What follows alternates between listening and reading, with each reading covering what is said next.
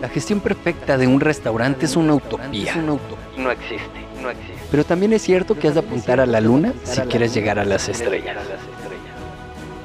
Bienvenidos a Restaurante 10X, el podcast donde desarrollamos una visión total, global, 360, para lograr el éxito en tu restaurante. Y para ello contamos con más de 10 expertos del sector que van a traernos en cada uno de los episodios sus mejores herramientas, estrategias de marketing, gestión y servicio. Tú que eres valiente, líder de tu restaurante y soñador, acompáñanos en esta utopía. ¡Arrancamos! Muy buenas a todos y bienvenidos un día más a la Restaurante Rentables Academy. Hoy tenemos un experto, no, un expertazo en montar, en gestión, en digitalización, en todo lo que rodea al mundo de los restaurantes, sobre todo a lo que él llama digestión, ¿no? Digitalizar eh, la gestión y gestionar la digitalización. Y hoy nos va a hablar sobre lo fácil que es montar un restaurante cuando sabes cómo. Bueno, no sé si es tan fácil como parece. Veamos qué nos cuenta Pedro. ¿Qué tal, Pedro? ¿Cómo estás? Hola, John, ¿qué tal? Buenas tardes. Pues muy bien, muy sorprendido de esta presentación. Darte las gracias por darme la oportunidad de participar en Restaurantes 10X Academy. Muchísimas gracias por participar. Efectivamente, la verdad es que, como comentas, pues montar un restaurante no es tan fácil, pero tampoco es tan difícil. Al final, como todo, tiene un proceso, tiene un método, tiene un procedimiento que hay que conocer, que hay que seguir y al final si vas siguiendo todas y cada una de las pautas que vamos a intentar ver en, pues en la clase que vamos a dar hoy, verás que un restaurante no es fácil o es difícil de montar, pero cuando mando esto es algo interesante y además es un, pues es un proyecto muy bonito que siempre tiene mucha recompensa porque lo bueno que tiene la restauración es que al final, si lo haces bien, es, es algo muy agradecido y te puedes ir a casa contento de un trabajo bien hecho cuando el cliente agradece que ha comido bien, que se le ha servido bien, que le ha gustado lo que, lo que tenía sobre la mesa y que se ha superado sus expectativas. Pero antes de todo eso, evidentemente, hay que hacer todos los pasos para montar ese restaurante. Así que vamos a ir conociéndolo cuando tú nos digas y vamos a ver, pues eso, qué pasos hay que dar para que montar un restaurante no sea tan difícil. Perfecto, pues te voy a dejar aquí al mando de la operación. Nos vemos al final para el turno de preguntas y respuestas. Animar a todo el mundo que nos esté viendo, que las deje en el chat y nosotros se las haremos, se las transmitiremos a Pedro. Así que nada, Pedro, nos vemos aquí un ratito. Hasta ahora, estás todo tú solo. Perfecto, pues nada, muchas gracias, John. Vamos a empezar ahora y espero que luego nos dé tiempo a poder contestar algunas de las preguntas o respuestas que puedan hacer. Vamos a intentar que sea una presentación amena, entretenida, en un lenguaje que todos podamos entender, pero por supuesto, si luego hay preguntas y queréis eh, respuestas y tenemos tiempo suficiente, pues intentaremos responderlas. En cualquier caso, os dejo en esta primera diapositiva un poquito quién, quién soy, quién está detrás, para si luego en detalle queréis conocer un poco más de lo que veamos hoy, pues que podéis contactar conmigo. Pero vamos, vamos a hablar de lo que supone montar un restaurante, que es el tema que tenemos hoy. Y como ha dicho John, pues es interesante y vamos a ver qué nos, qué nos depara este tema tan interesante.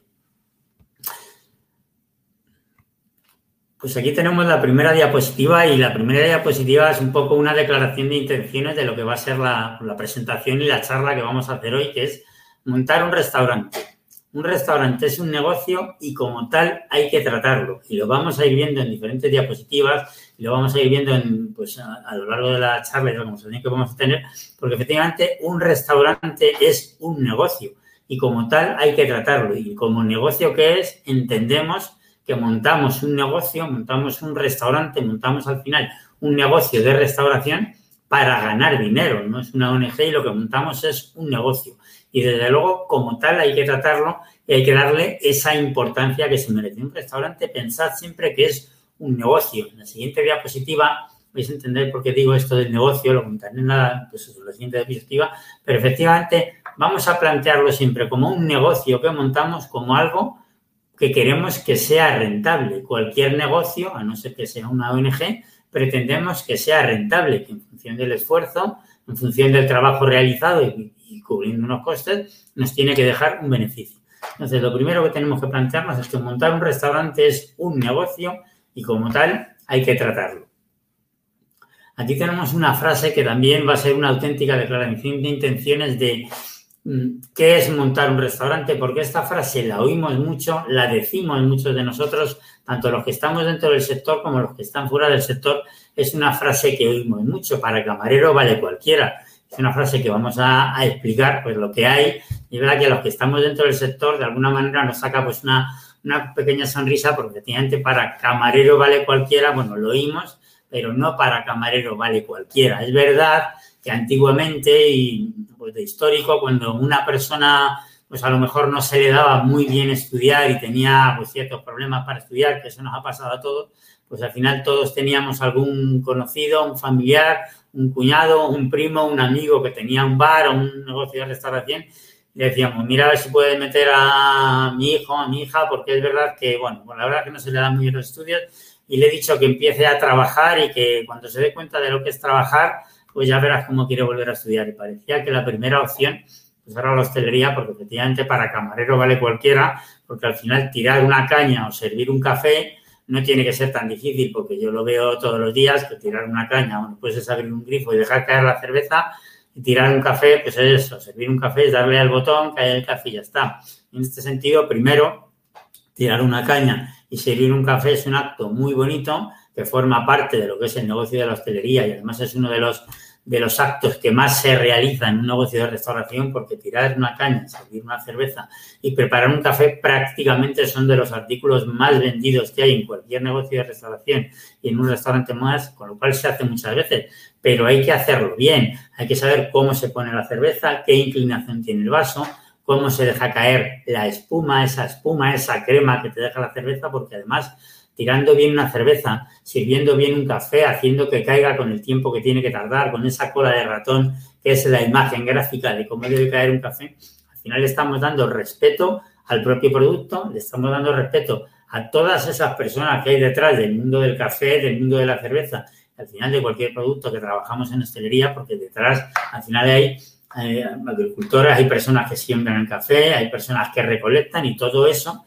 sirviéndolo bien, tratándolo bien, de alguna manera les estamos dando respeto. Y, por supuesto, estamos dando respeto a nuestro cliente, porque el cliente cuando nos pide una caña, cuando nos pide un café, quiere tomarse la mejor caña posible y quiere que ese café sea maravilloso. Que después de tomarse esa caña o ese café, se toma, se quiera tomar una segunda caña, un segundo café, porque están tan buenos, eran tan únicos que me apetece automáticamente Por eso os digo que la frase de para camarero vale cualquiera realmente no es así y no aplica porque efectivamente la profesión de camarero, como es la de cocinero, como es la de cualquiera de los oficios mm, que hay dentro del sector de la restauración, tiene una dedicación, tiene una formación, tiene una capacitación y hay que darle la importancia que le corresponde. En este caso, además, en los tiempos actuales, la profesión de camarero en concreto no es de las más elegidas del sector porque es una profesión ingrata, con unos horarios complicados, unos turnos difíciles, turnos partidos,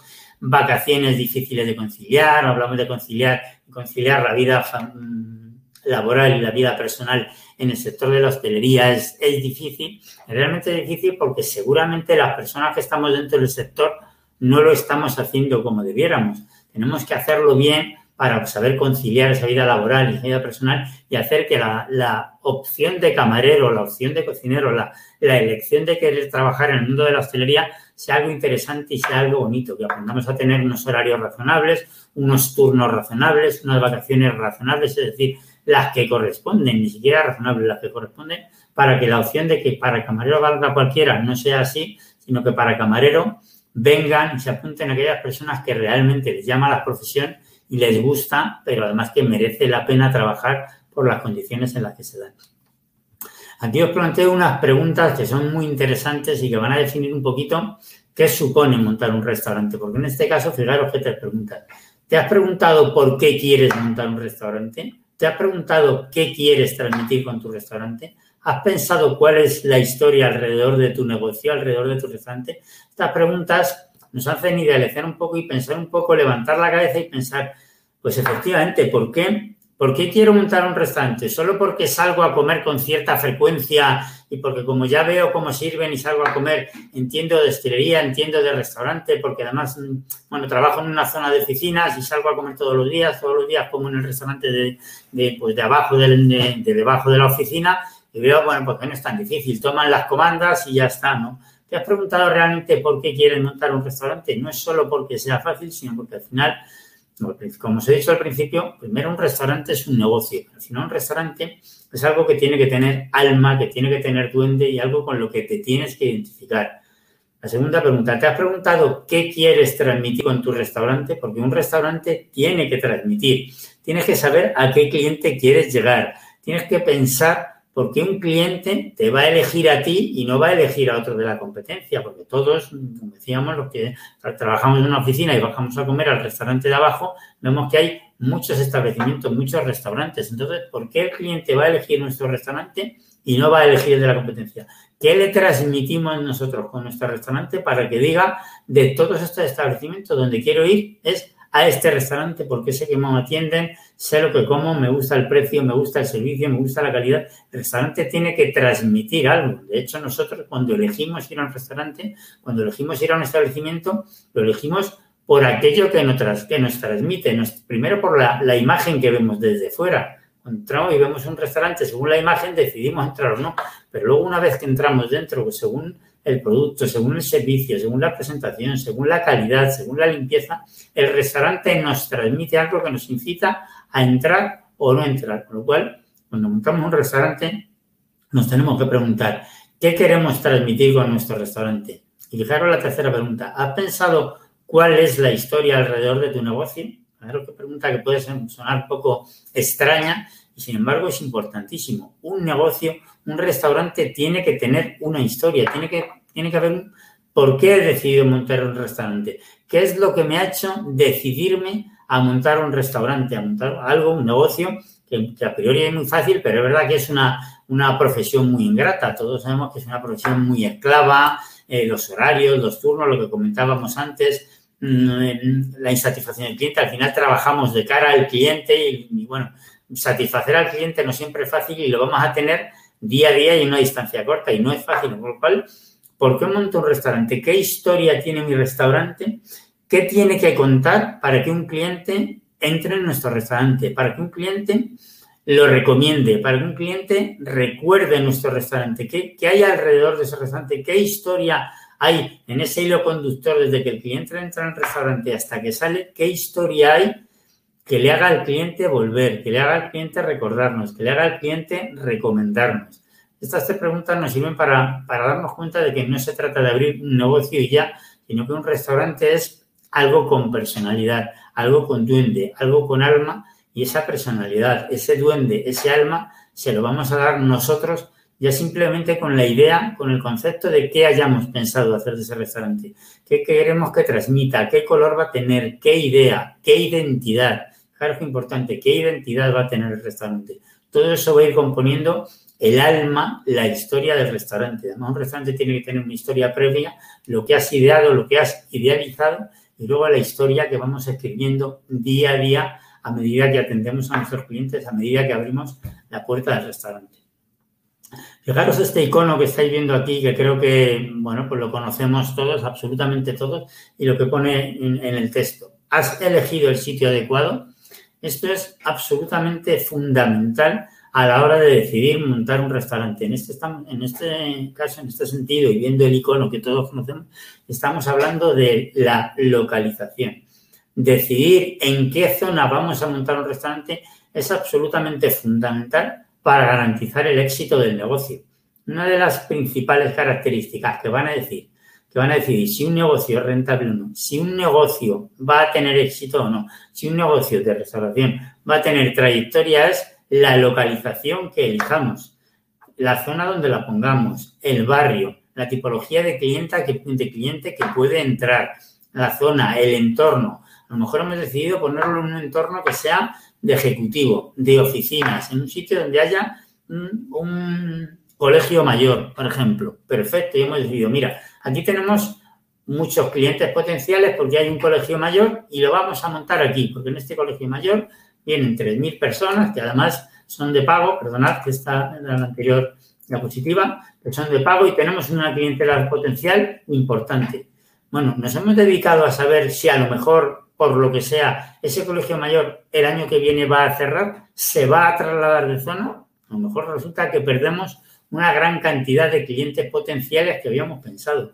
A lo mejor lo hemos pensado justo debajo de una torre de oficinas que tiene un número de oficinas muy importante y pensamos, pues aquí también tenemos una clientela potencial interesante, adecuada, que además está dispuesta a gastarse 14, 15, 16 X euros por comer al día.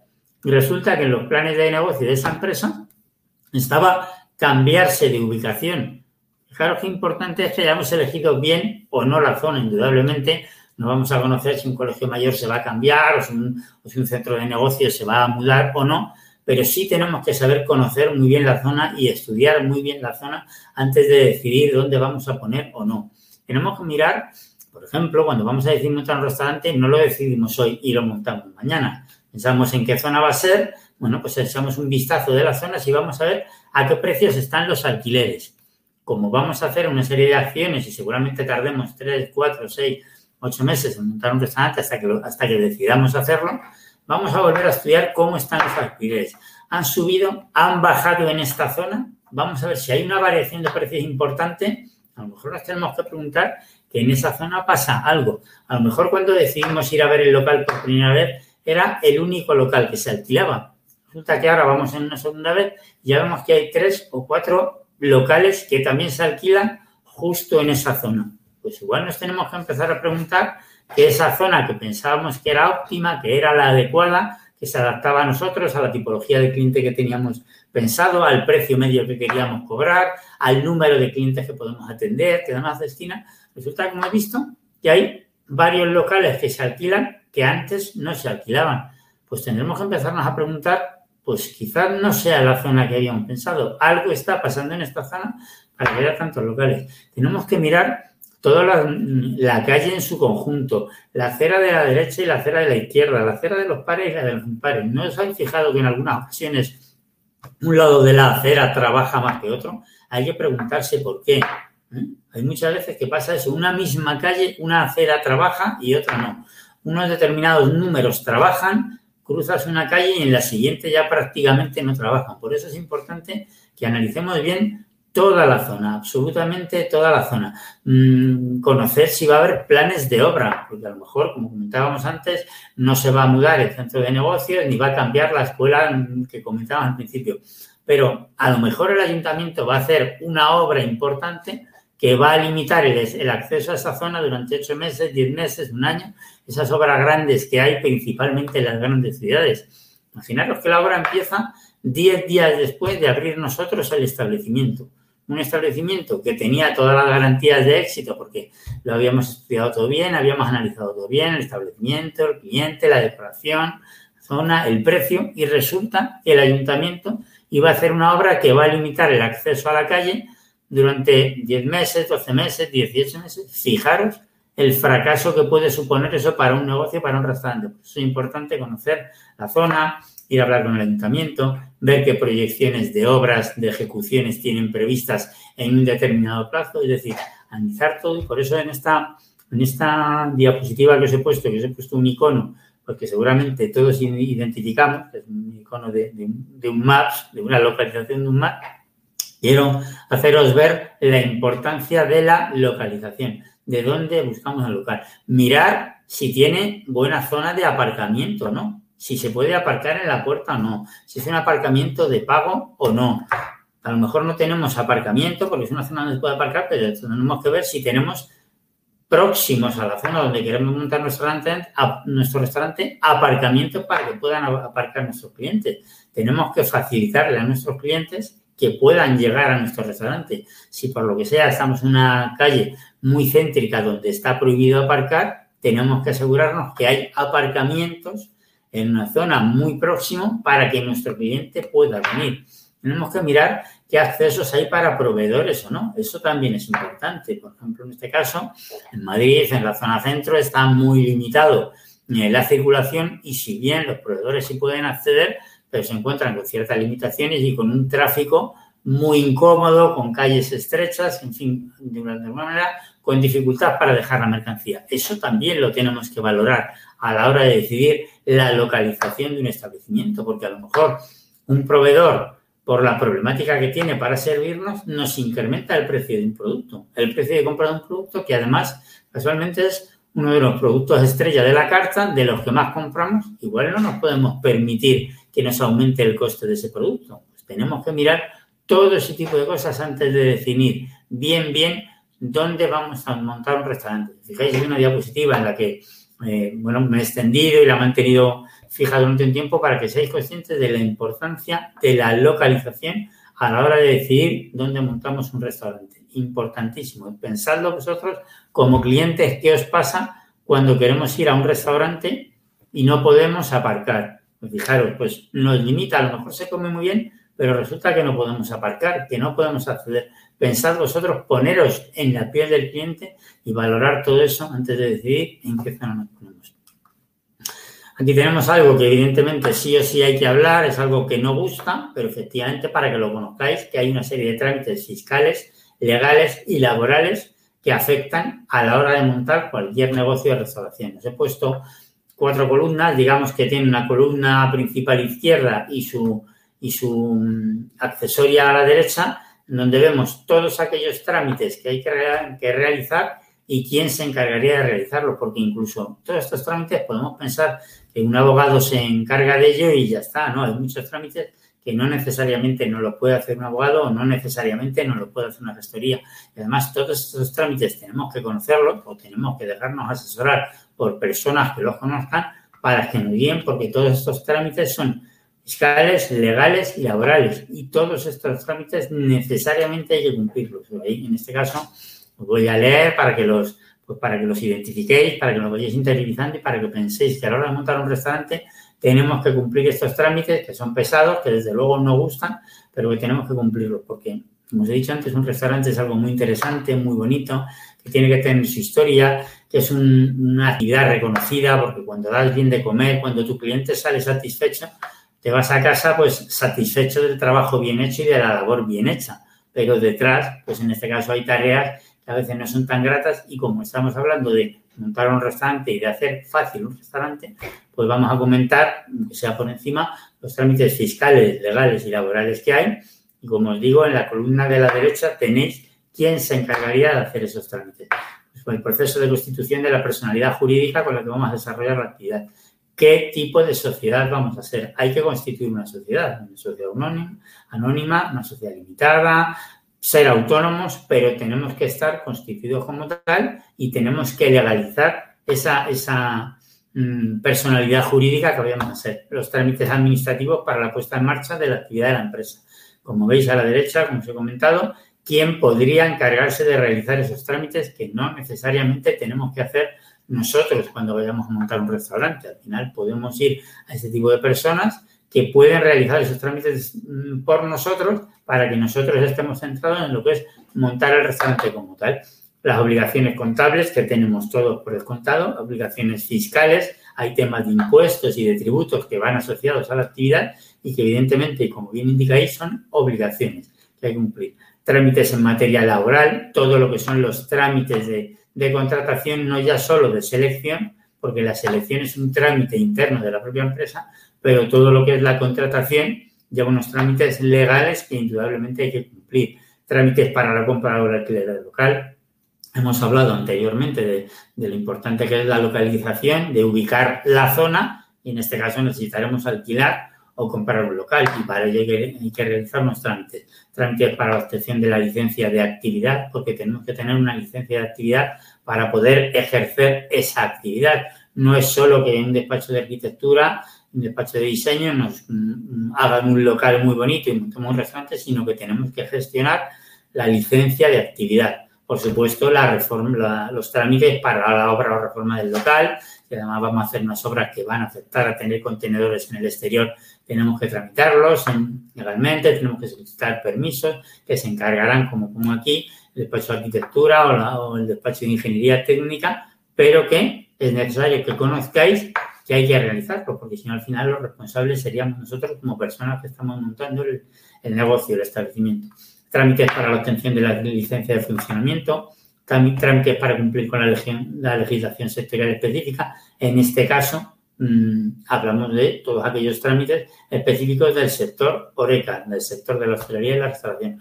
Por supuesto y por descontado, y como estamos hablando de restaurantes, de hostelería, trámites en materia higiénico-sanitaria que hay que conocer.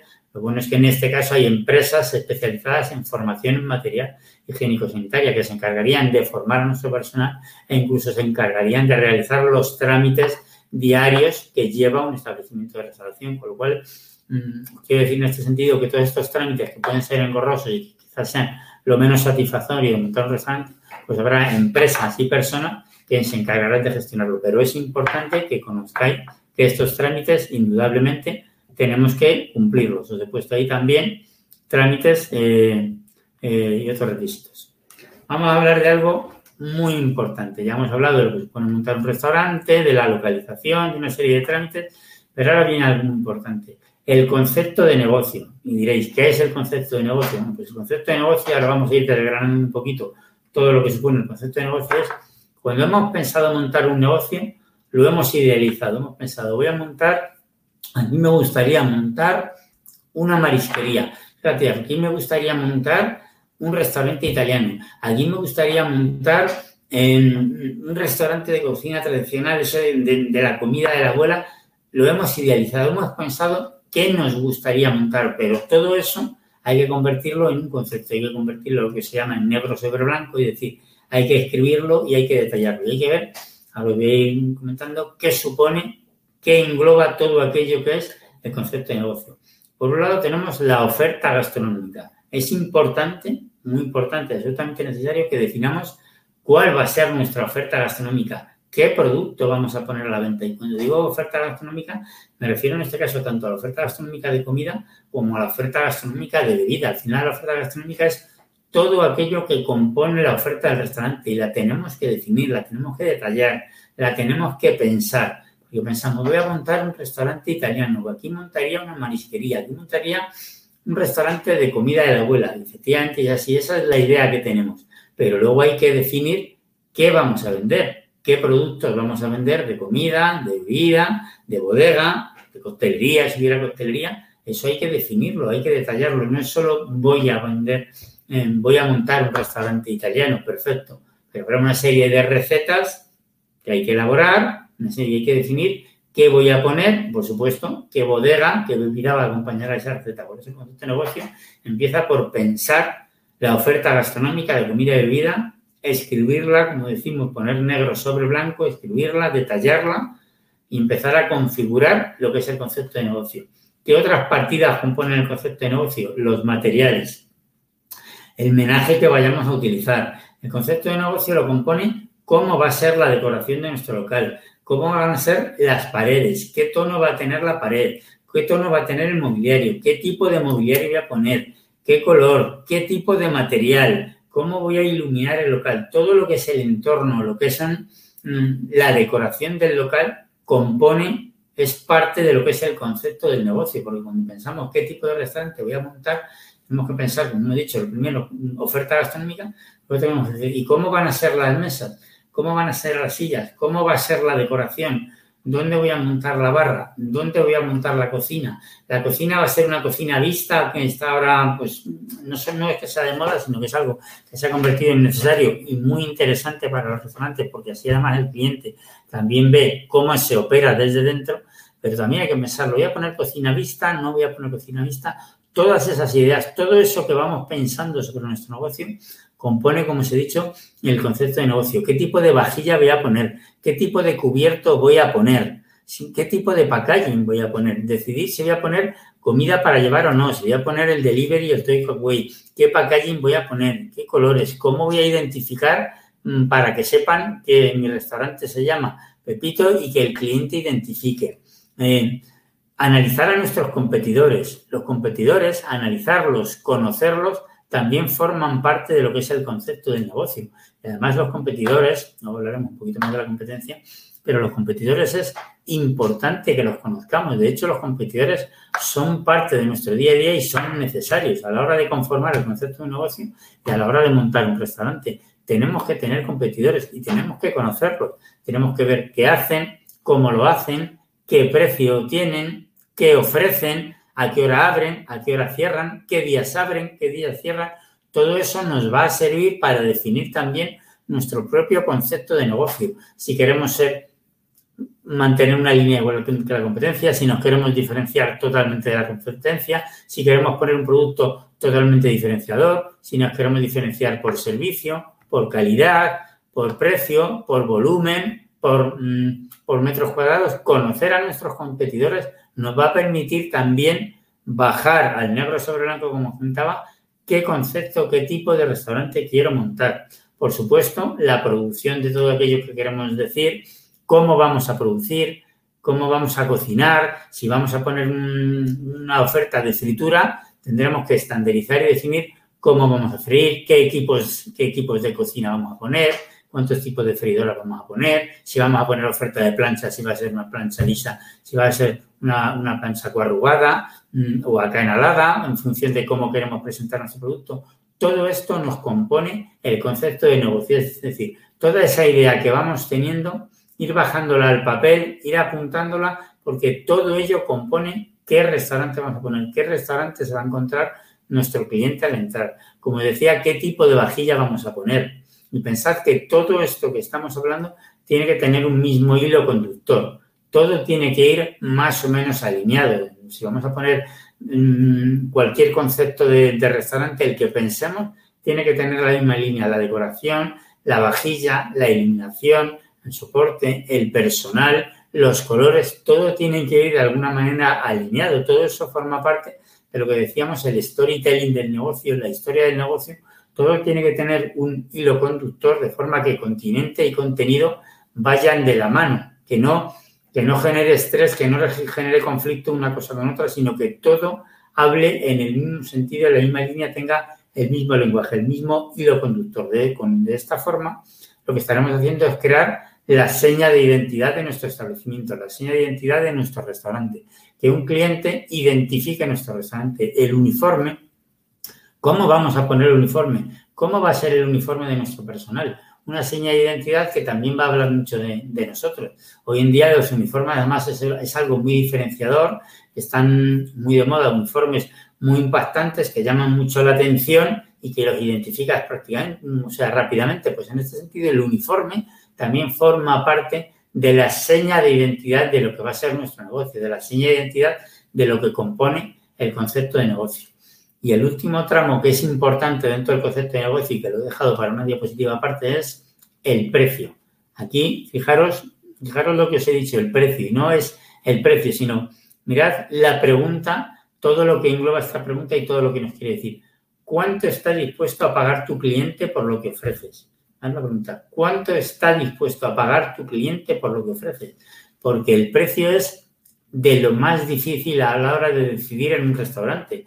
No es fácil poner un precio. Indudablemente, un restaurante, como hemos dicho al principio, es un negocio, como tal hay que tratarlo, y un negocio tiene que ser rentable, con lo cual está claro que el precio que pongas tiene que estar por encima de tus costes. El principal indicador, el coste de materia prima. Definir más o menos ¿Cuál va a ser el índice de materia prima en el que me voy a mover? Pues mira, un 25%. Vamos a poner un ejemplo, un 25%. Pues si compro algo a un euro, como es el 25%, lo tengo que vender a 4 euros. Pero eso sería el precio de alguna manera estándar, el precio fijo, el precio lógico, por así decirlo. El precio matemático, el precio numérico. Pero hay muchos otros condicionantes detrás del precio y por eso esta pregunta está tan, tan bien dirigida a que os haga pensar cuánto está dispuesto a pagar eh, tu cliente por lo que ofrece. Pues el cliente al final nos, nos ayuda por, la forma o por la cantidad que está dispuesto a pagar, nos ayuda de alguna manera a decidir, a decidir el precio psicológico de nuestro, de nuestro producto, el precio psicológico de nuestra oferta. Como decía, está el precio numérico, el precio matemático. Si mi coste de materia prima va un 25%, compro un euro, vendo a cuatro. Pero en función de lo que esté dispuesto a pagar el cliente, podemos poner un precio psicológico que seguramente sea superior o en algunos casos inferior, en función de todo aquello que rodee al producto, porque al final el producto hay que dotarlo de valor. Para que un precio, para que un producto valga algo, para que un producto tenga precio, tiene que valer, le tenemos que dar valor. Y le damos valor con todos aquellos atributos que vamos a ir comentando y que rodean lo que es un artículo.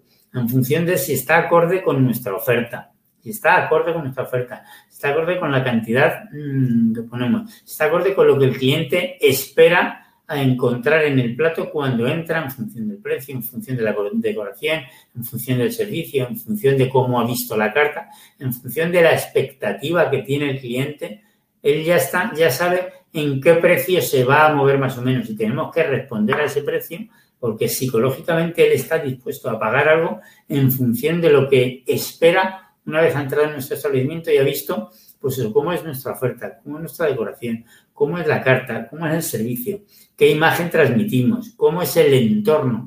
cuando hablamos de entorno no nos referimos solo al entorno de nuestro establecimiento, a la decoración, sino el entorno de alrededor, en qué zona hemos ubicado nuestro restaurante, en, qué mm, tipo de zona está, es una zona ejecutiva, si es una zona con un cliente de una capacidad de gasto elevado o poco elevado.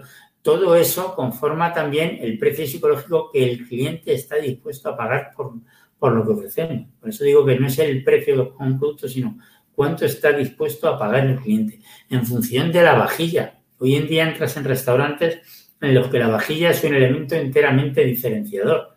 Te ponen el mismo bocadillo de calamares, que no deja de ser un bocadillo de calamares, bien presentado, en un pan diferente, con una salsa un poco diferente y en un plato impactante y un bocadillo de calamares, porque pagarías tres, no importaría pagar cinco, seis u ocho, lo que corresponda, solo por el entorno, el sitio, el servicio, la iluminación, el clima, si hemos podido aparcar y la vajilla. Me lo han presentado en un plato tan impactante que, que antes de comerme el bocadillo, un simple bocadillo de calamares, he tenido que sacarle la foto al bocadillo por cómo me han presentado el bocadillo y por el plato en el que me lo presentaban, la fuente, la vajilla, un cuenco, en aquello tan impactante que lo primero que he hecho ha sido sacar una foto. Si un cliente eh, saca una foto de un plato, quiere decir que ese plato está, es instagrameable, algo que está muy de moda ahora, pero que le ha llamado la atención. Instintivamente el cliente está dispuesto a pagar más por ese plato y está dispuesto a venir más veces porque ha habido algo que le ha llamado la atención y sobre todo algo que ha cubierto sus expectativas en función de todo lo que ha ido viendo desde que eligió el restaurante hasta que ha llegado a la mesa. Porque elegir el restaurante desde fuera ya hace que el cliente se genere unas expectativas. Todos nos generamos expectativas en función de lo que vemos, en función del envoltorio nos generamos unas expectativas de lo que nos vamos a encontrar dentro de ese envoltorio. El envoltorio es la fachada del restaurante, pero dentro de ese envoltorio hay otros envoltorios más pequeños que van conformando lo que será el producto final. La disposición de las mesas, el tipo de mesas, la calidad de las mesas, la calidad de la vajilla, cómo te reciben, el tipo de iluminación, la amplitud de espacios. Todo eso son pequeños envoltorios del regalo final que va a ser el producto, que son los que van a determinar cuánto está dispuesto a pagar nuestro cliente por lo que ofrecemos, cuánto está dispuesto a pagar tu cliente por lo que ofreces. En este sentido, ya tenemos claro el concepto, ya tenemos clara la oferta, hemos decidido la ubicación, sabemos cuánto dinero necesitamos para montar nuestro negocio, porque hasta ahora hemos ido, pues eso, idealizando nuestro restaurante y hablando de lo bonito que va a ser, de lo bien que vamos a elegir la ubicación, de lo bonita que va a ser la vajilla, de qué bien va a estar mm, el mobiliario, de, lo cómodas que van a ser las sillas, más unas sillas que he visto en un sitio que me parecieron muy bonitas, muy impactantes y estoy seguro que el cliente aquí se va a encantar comodísimo. Todo eso está muy bien. Ya hemos compuesto el concepto de nuestro negocio, pero sabemos cuánto nos vamos a costar. En este caso, os voy a poner una diapositiva con unos importes que son reales para que nos hagamos una idea de cuánto dinero necesitamos para montar un negocio. Que no se trata de que nos echemos para atrás por las, por las cifras que veáis aquí. No se trata en ningún caso de que nos echemos para atrás, porque si nos fijamos en el total de inversión y no 500.000 euros, pues decimos, madre mía, qué locura esto, es para que os hagáis una idea de qué gastos puede haber a la hora de montar un restaurante y qué partidas componen montar un restaurante. En este caso hemos visto que bueno, pues es un restaurante de casi 400 metros cuadrados, es decir, es un restaurante muy grande tiene un número de plazas 96, prácticamente 100 plazas. Aquí lo que nos permite ver es que la inversión por metro cuadrado también es una ubicación buena, será de en torno a 1.300 euros. Pues eso nos sirve para que nos vayamos haciendo una idea de cuánto nos puede costar montar un restaurante, un concepto. Evidentemente, cada concepto es totalmente distinto no podemos decir que esto sirva de medida para cuánto vale un restaurante. Pero esto lo he puesto para que os hagáis una, una idea y para que conozcáis todos los conceptos que componen montar un restaurante. Pues en este caso, con horarios y tasas, obra civil e instalaciones, es decir, lo que sería la reforma del local. Necesitaríamos hacer una inversión en cocina, una inversión inmobiliaria, una inversión en rótulos o en pantallas de estas digitales interactivas donde comunicamos nuestros precios, también incluye el board, una inversión en equipos informáticos, licencia de software, un material de apoyo y servicio, ese material que no está a la vista del cliente, pero que nos sirve para trabajar tanto en cocina como en sala, el personal de cocina y el personal de sala, una uniformidad, hemos comentado varias veces el tema del uniforme, lo importante que puede ser para crearnos una idea, un concepto de nuestro negocio. La formación, hay que formar al personal, importantísimo, y lo vamos a ir viendo en las siguientes diapositivas. Gastos inmobiliarios, fianzas que tengamos dar. En este caso ha dado una inversión X de 500.000, pero como digo, no se trata de que os asustéis de este, este importe, porque este es, es real, pero está asociado a un tipo de concepto muy especial, muy determinado, muy elitista, por lo cual fue un importe elevado. Pero para que conozcáis qué conceptos componen montar un restaurante en horarios, obra civil, cocina, mobiliario, rótulos, sala por descontado, equipo informático, licencia de software, material de apoyo, uniformidad, que también tiene su gasto, pero la uniformidad va a hablar mucho de nosotros, no tengamos miedo en gastar en uniformes, porque un uniforme también va a hablar mucho de nosotros y del concepto de restaurante y te va a permitir va a ser uno de, las, de los ítems que va a conformar la señal de identidad de tu negocio. Claro, ¿qué pregunta viene ahora? ¿Quién es tu cliente objetivo? Ya hemos hablado de la localización, hemos hablado de lo que cuesta montar un restaurante, hemos hablado de todos los trámites legales, fiscales, laborales que tenemos. Hemos idealizado nuestro concepto y ya lo hemos puesto negro sobre blanco. Pero ¿Sabemos quién es nuestro cliente objetivo, nuestro buyer persona? ¿Quién es el cliente que va a entrar en nuestro establecimiento? Porque a la hora de decidir montar un restaurante, decidimos la, ubicación, decidimos la zona, decidimos si vamos a montar un italiano, si vamos a montar una hamburguesería, si vamos a montar un restaurante de cocina tradicional, si vamos a montar un asador de pollos, pero tenemos que saber a quién nos vamos a dirigir. Y además en este sentido, y ahora lo comentaremos, está por un lado a quién nos vamos a decir, a quién hemos idealizado que nos vamos a dirigir y luego si realmente esa persona, ese tipo de cliente que hemos idealizado, que hemos elegido, es el, es el que realmente va a elegir en nuestro establecimiento. Tenemos que definir muy bien a quién nos dirigimos, quién es tu cliente, a quién te diriges realmente, quién crees que va a ser esa persona que va a entrar a este establecimiento a comprar. ¿Para qué tipo de clientes has ideado tu negocio? ¿Quién me dijo he pensado que va a entrar un cliente que va a estar dispuesto a gastarse tanto. He ideado que va a ser un cliente que va a venir, pues un tipo de cliente para las comidas y una tipología de, distinta de cliente para las cenas, en función de la oferta, en función de las horas, voy a tener un tipo de cliente para la comida y un tipo de cliente para la cena. Lo tenemos que idear, lo tenemos que pensar. Y ese cliente tiene que ir, como hemos comentado antes, en consonancia con todos los demás. Es un cliente que vaya en consonancia con la oferta que hemos definido si no va con la oferta, habrá algo que no case. Cuando hemos ideado nuestro concepto, cuando hemos ideado el restaurante, cuando hemos pensado qué oferta vamos a poner, automáticamente hemos pensado quién va a entrar a comprarla, quién va a entrar a consumirla. Hemos pensado que vamos a poner un restaurante de comida tradicional y nos hemos imaginado ya ese tipo de cliente que le apetece entrar y comerse un plato de cuchara sabroso que le recuerde pues a su casa, no se trata de la comida de mamá ni la comida de la abuela, que le recuerde a su casa, que le recuerde a su hogar, Mm, de restaurante, ya solo el restaurante se llama como en casa, como en casa. Pues ya vamos a hacer que le recuerde como en casa, con lo cual tenemos que pensar qué cliente es el que va a entrar. Nos vamos a dirigir a un tipo de cliente, si vamos a poner una comida tradicional de toda la vida, a un cliente de, de 16 a 20 años, pues seguramente no. Tenemos que pensar muy bien quién va a ser nuestro cliente y, por supuesto, y a medida que vamos haciendo un histórico del restaurante, tenemos que ver si lo ideado corresponde con, lo, con la realidad ese cliente que habíamos ideado, ese cliente que habíamos pensado que iba a ser nuestro cliente ideal, se compone con la realidad. Y otro tema muy, muy, muy importante que tenemos que tener en cuenta es cuál es la percepción del cliente, importantísimo. ¿Cuál es la percepción del cliente? Porque en este sentido, una pregunta muy importante, porque muchas veces lo que nosotros transmitimos no se tiene por qué corresponder con lo que el cliente ve. En este sentido es importante que como como dueños, gerentes de un establecimiento, de un restaurante, sepamos ver el bosque desde dentro y desde fuera. Nos sepamos poner en la piel del cliente. Porque igual nosotros pensamos que transmitimos una cosa, pero la percepción del cliente es otra. Por eso tenemos que saber ver cuando pasamos en el cliente objetivo, en nuestro de persona, y cuando lo ideamos, a medida que pasan días, a medida que vamos haciendo histórico del restaurante, si lo que hemos ideado y lo que damos se, se corresponde con la percepción del cliente. Así que aprender a poneros también no en la piel del cliente, sino en el papel del cliente, aprender a ver el bosque desde dentro y desde fuera.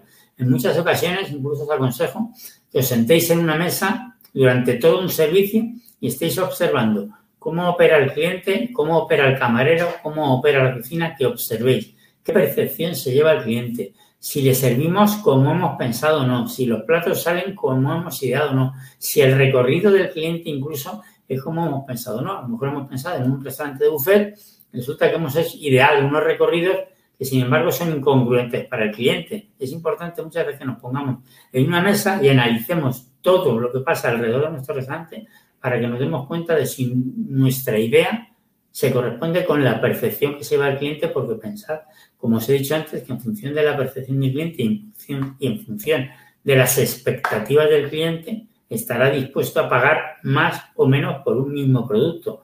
Si cumplimos su percepción y superamos sus expectativas, seguramente estará dispuesto a pagar más por un mismo producto, lo cual irá en una mejora de la rentabilidad de nuestro negocio. Crear marca importantísimo, crear marca. Cuando digo crear marca, me refiero solo al nombre del local, que por supuesto es importantísimo. Los atributos de un nombre tiene que ser un nombre que sea fácil de pronunciar, que fonéticamente suena bien, que sea fácil de recordar, que no sea muy largo, a ser posible si te mueves en, sitios donde hay diferentes mm, eh, idiomas que se pueda pronunciar de una forma muy similar o asociativa en, esos mismos idiomas. Eso sería lo que es crear el nombre que es importante. Que recuerden el nombre es absolutamente importante. Pero más que el nombre, aquí estamos hablando de crear marca. Y vamos a ir comentando qué, qué supone crear marca para que veáis la importancia de crear marca. Os voy a poner un ejemplo, un ejemplo que creo que vamos a entender todos. Pensad que vamos por la calle y nos encontramos el trozo más pequeño posible de una botella de Coca-Cola seguramente todos y cada uno de nosotros vamos a saber que ese trozo tan pequeño de cristal que nos hemos encontrado se corresponde con una botella de Coca-Cola.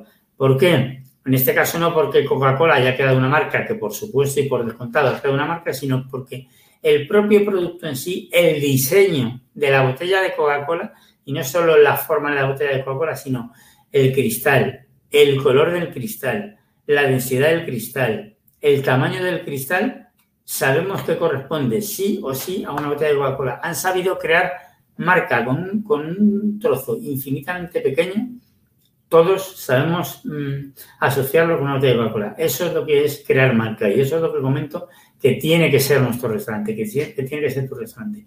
Que enseguida lo identifiquen, que crees marca, que tu cliente sepa enseguida que está en el restaurante tal, del nombre tal que el cliente reconozca tu imagen, no ya solo tu nombre, como comentaba al principio, que el nombre, por supuesto, es importantísimo y es muy importante. Y aquí os voy a comentar que muchas veces nosotros bajamos a comer, bueno, pues en, la oficina, al restaurante de siempre y sabemos que se llama Restaurante Don Pepito y a veces quedamos con un cliente, con un amigo, con, una persona y come en el restaurante y come bien, pero se va del restaurante y no sabe cómo se llamaba el restaurante. Y eso es porque a lo mejor el restaurante no ha sido lo suficientemente hábil de que su nombre aparezca en, determinados sitios estratégicos para que el cliente sepa dónde ha comido. No digo que pongamos el nombre por todas las paredes y todos los servilleteros y, en el logotipo del plato y en el vaso y en la taza. No, no se trata de castigar al cliente y de, saturar el establecimiento de nuestro nombre. Pero es verdad que pasa muchas veces que comes en restaurante y realmente no sabes dónde has comido porque no, no ha sido capaz de identificarlo, de ver el nombre por un sitio. Por eso es importante también el nombre. Pero como estamos hablando de marca, en este caso se trata de crear imagen, que la imagen hable de ti. Si hablamos de, bueno, pues de establecimiento de fast food y, no tenemos que decir nombre, seguramente todos automáticamente nos viene a la memoria mm, cuál es la marca y la imagen de dos o tres enseñas de, de fast food que conocemos todos y enseguida identificamos su color, su marca y la imagen del establecimiento enseguida, ¿Por qué? Porque han sabido crear marca y enseguida nosotros vemos una esquina pequeña de un establecimiento y enseguida sabemos qué marca es, qué dan de comer ahí, porque han sabido crear imagen y crear imagen es crear marca. Importante que tu producto también hable de ti. Tu producto es crear marca. Tú puedes tener, como decíamos antes, una oferta gastronómica de 15, 20, 25 platos. Tampoco hoy en día se lleva a tener una oferta gastronómica excesivamente alta, pero puedes tener una oferta gastronómica de 15 platos. Pero especializarte en los callos, en el arroz con setas, en las lentejas, en algo en concreto. La verdad es que vamos a ir a comer restaurante porque ponen unos callos, vamos a ir a comer este restaurante porque ponen unas lentejas. Evidentemente lo demás tiene que estar bueno, por supuesto que lo demás tiene que estar bueno, pero van por los callos que haces, por los torrenos que haces, por las lentejas que haces o por cómo presentas las lentejas. Vamos a este sitio que es verdad que te ponen un guiso del día que te ponen una cazuela de barro maravillosa con un, con un café y te puedes servir todo lo que quieras. La verdad es que da gusto. Yo la verdad que voy a comer aquí porque el día que ponen el guiso del día es que te ponen una cazuela en el centro de la mesa, te puedes servir todo lo que quieras y es que da gusto. Hay un producto que ha creado marca.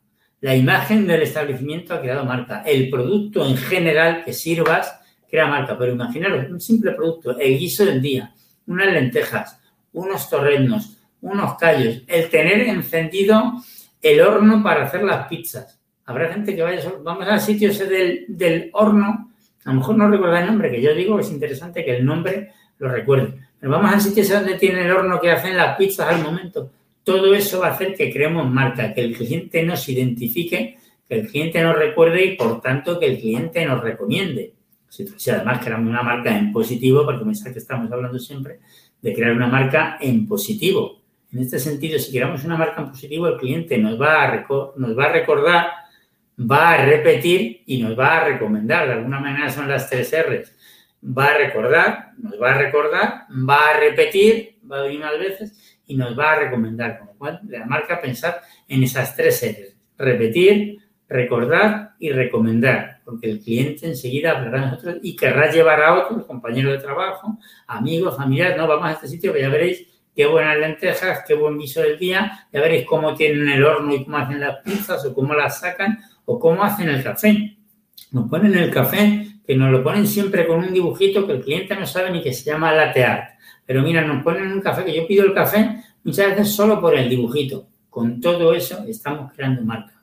Por supuesto, todo el concepto en sí del restaurante, los colores, la tipografía, todo eso de alguna manera va a hablar de ti. Hoy en día, por ejemplo, están de moda los jardines verticales. Pues es algo, vamos al sitio este donde tienen el jardín ese vertical, que tú sepas crear determinadas señas de identidad, determinadas marcas, determinados, mm, bueno, pues al final trucos dentro de tu establecimiento que permitan que el cliente lo identifique, lo recuerde y diga, vamos a este establecimiento, pues lo que os digo, del jardín de vertical, vamos a este, al establecimiento ese que tiene esa fuente de agua, vamos al establecimiento que tiene la cafetería justo en el centro del establecimiento que te hacen un café.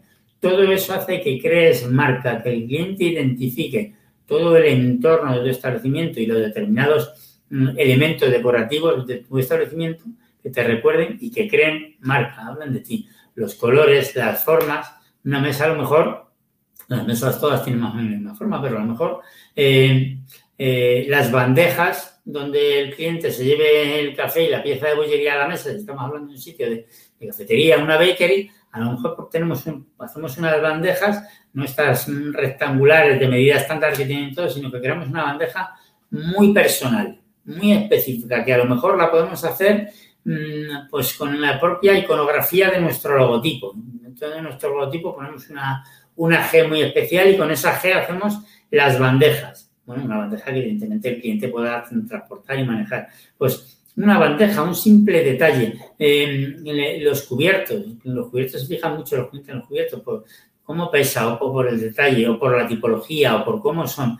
Todo eso, todo esto que estoy comentando está creando marca, está hablando de ti, como digo, por supuesto, marca en positivo. El olor de un establecimiento, que tenemos olor, que identifiquen si vas a tomar café, si es un sitio de cafés, cómo huele a café, es que te incita a tomar un café, o cómo huele a bollería. Mira, venía a tomarme solo un café, pero vamos a ese sitio que es que, es que no puedo evitar dejar de pedir una pieza de bollería porque huele tan bien, como veo que las están haciendo permanentemente en el horno y lo están sacando en todo momento, es que cada vez que voy, voy con idea de tomar un café, pero es que termino pidiéndome un bollo por cómo huele el olor de tu establecimiento, el olor a, pues eso, el olor a, a pan, el olor a horno, el olor a pizza.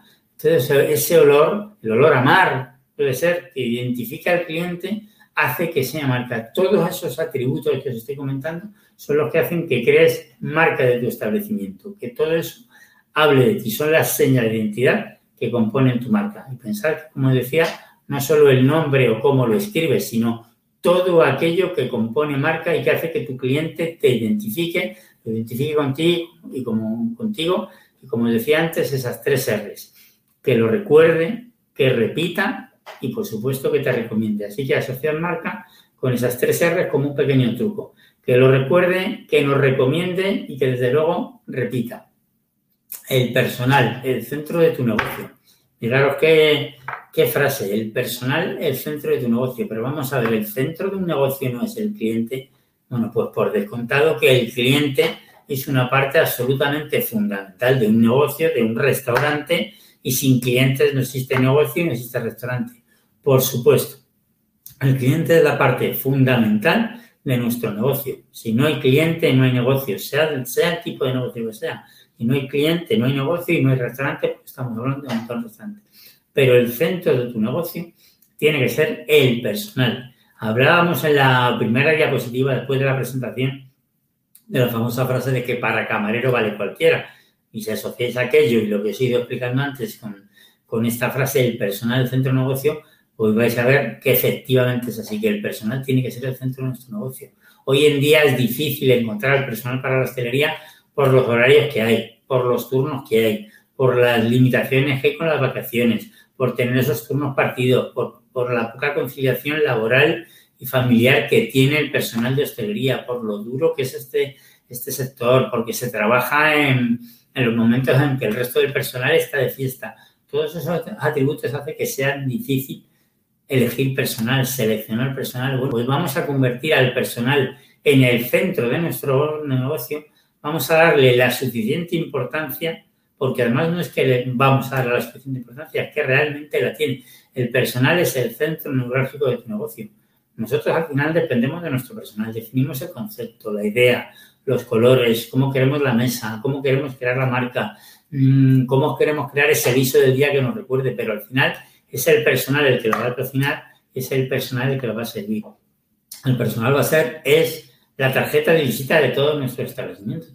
Es el que le dice buenos días al cliente cuando llega y es el que despide al cliente cuando se va, porque el personal tiene, el personal tiene que recibir al cliente cuando llega y tiene que despedir al cliente cuando se va. Y efectivamente lo tiene que hacer el personal. Y podemos poner un robot, podríamos decir, podríais decir que, bueno, pues ahora se están incorporando robots, que un robot puede recibir al personal, al cliente, perdón, y lo puede despedir. Y por supuesto que sí, pero en este caso lo que tenemos que hacer con el personal es educarles en que sean la verdadera experiencia del cliente, que sean aquellos que hagan sentir al cliente como un huésped, como si fuera único.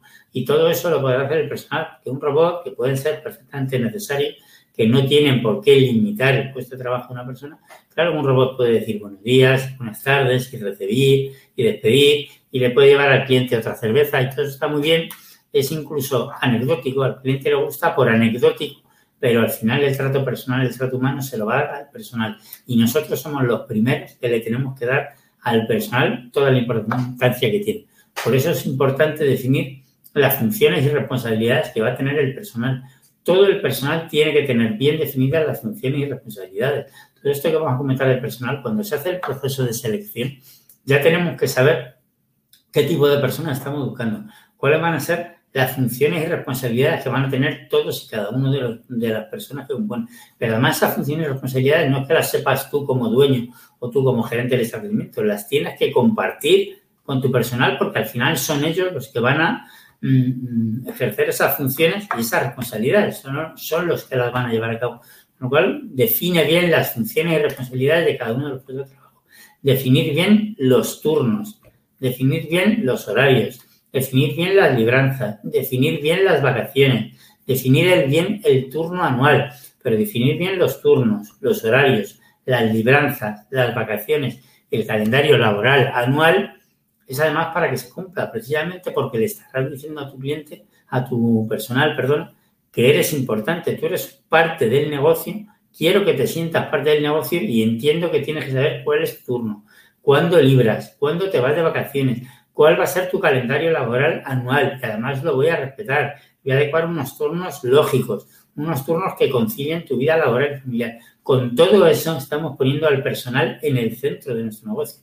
Le estamos dando el suficiente valor, le estamos dando la suficiente fuerza para que se sienta parte íntegra de la empresa. Hablamos mucho del, del branding, el branding es la marca, pero el branding también y la marca también la compone tu personal. Tú eres el primero que tienes que crear marca para tu personal, para que tu personal se identifique contigo y quiera trabajar en tu establecimiento y hable bien de tu establecimiento y lo recomiende. Y recomiende aquellos platos que vendes en tu establecimiento porque está satisfecho de los platos que vende, está satisfecho de cómo trabaja y sabe que sus condiciones laborales son las adecuadas, que no se, trata de tener unas condiciones laborales idealizadas, ¿no? Las condiciones laborales corresponden pero que se las cumplamos, que seamos conscientes que el personal tiene que estar en el centro de nuestro negocio. Hay que saber qué días mm, va a trabajar, a qué días mm, mm, va a librar, a qué hora se abre, a qué hora se cierra. Y para eso es importante que definamos bien qué horarios va a tener nuestro establecimiento, qué días vamos a abrir o qué días no vamos a abrir, si vamos a abrir los siete días de la semana, si vamos a abrir en qué turnos vamos a abrir. Antes comentaba la importancia de conocer a los competidores. A lo mejor tenemos que ver qué hacen los competidores para decidir nosotros si hacemos algo igual o algo diferente, si nos interesa abrir todos los días o no, si nos interesa abrir todos los horarios o no. A lo mejor resulta que queremos abrir todos los días, se supone tener mayor personal, eso a lo mejor incide en la rotación del personal. Bueno, pues tenemos que a lo mejor ver si no abrir todos los días de la semana nos supone tener mm, más satisfechos al personal que no se trata de regalarles nada, pero lo tenemos más satisfecho, con lo cual se sentirán más implicados, más comprometidos y a lo mejor el coste de oportunidad de no abrir todos los días hace que tengamos una plantilla mucho más estable una plantilla mucho más estable, mucho más comprometida, mucho más fiel, mucho más parte de la empresa, lo volcará automáticamente en nuestros clientes. Haciendo al personal mm, el centro de nuestro negocio, también estamos metiendo al cliente, porque si el personal está satisfecho, lo va a volcar en el cliente lo va a atender más, lo va a atender mejor, le va a vender más, vamos a vender más, va a aumentar el ticket medio. Todo eso va a redundar al final en que nuestro negocio sea más rentable. Por supuesto, para definir cuál es qué personal necesitamos, también es importante que tengamos claro cuál va a ser nuestro estilo de servicio. Si vamos a ser un restaurante a la mesa, si vamos a ser un restaurante buffet, si vamos a hacer solo un servicio de cafetería, si recogemos nosotros las mesas o se las recoge el cliente en esos carritos que ponemos ahora para que el cliente se recoja la mesa. Todo eso, todo el estilo de servicio que definamos, también va a afectar a la hora de definir cuántas personas vamos a necesitar. ¿eh? Si los platos se van a terminar delante del cliente o van a venir terminados desde cocina. Si vamos a elaborar nosotros todos los platos o va a ser comida de quinta gama, que puede ser una comida de muy buena calidad, no necesariamente tiene que ser de calidad, con lo cual a lo mejor vamos a necesitar menor personal en cocina. Todo eso es importante, saber qué día vamos a abrir, a qué horas vamos a abrir, a qué horas vamos a cerrar, cuál va a ser el estilo de servicio en nuestro establecimiento a la hora de hacer la selección de personal y a la hora de definir las funciones y responsabilidades de nuestro personal. Recordarlo, el personal en el centro de nuestro negocio.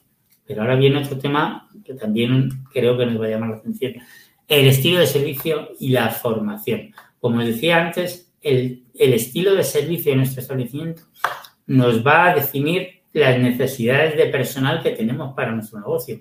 En función de cómo sea nuestro restaurante, del tipo de servicio que hagamos, de si terminamos los platos analizados clientes, si vienen todos terminados, si es cocina la que lleva el peso de la elaboración del producto, si es sala, en función de cómo sea el servicio, nos damos servicio a la mesa o no, si decidamos café o no. Al final hay restaurantes que prefieren no dar café y no vender café porque quieren tener una mayor rotación de mesas. Todo eso es simple y todo eso va a afectar a la hora, como decía, de la selección de personal, de definir las funciones y responsabilidades y otro tema mucho más importante, de definir la formación que le vamos a dar al personal. Tenemos que formar al personal en función del estilo de servicio que vamos a dar, en función de la de cómo hemos idealizado nuestro restaurante, en función del tipo de servicio que creemos que vamos a dar, en función de las expectativas del cliente, de la percepción que el cliente se vaya a llevar de nuestro restaurante.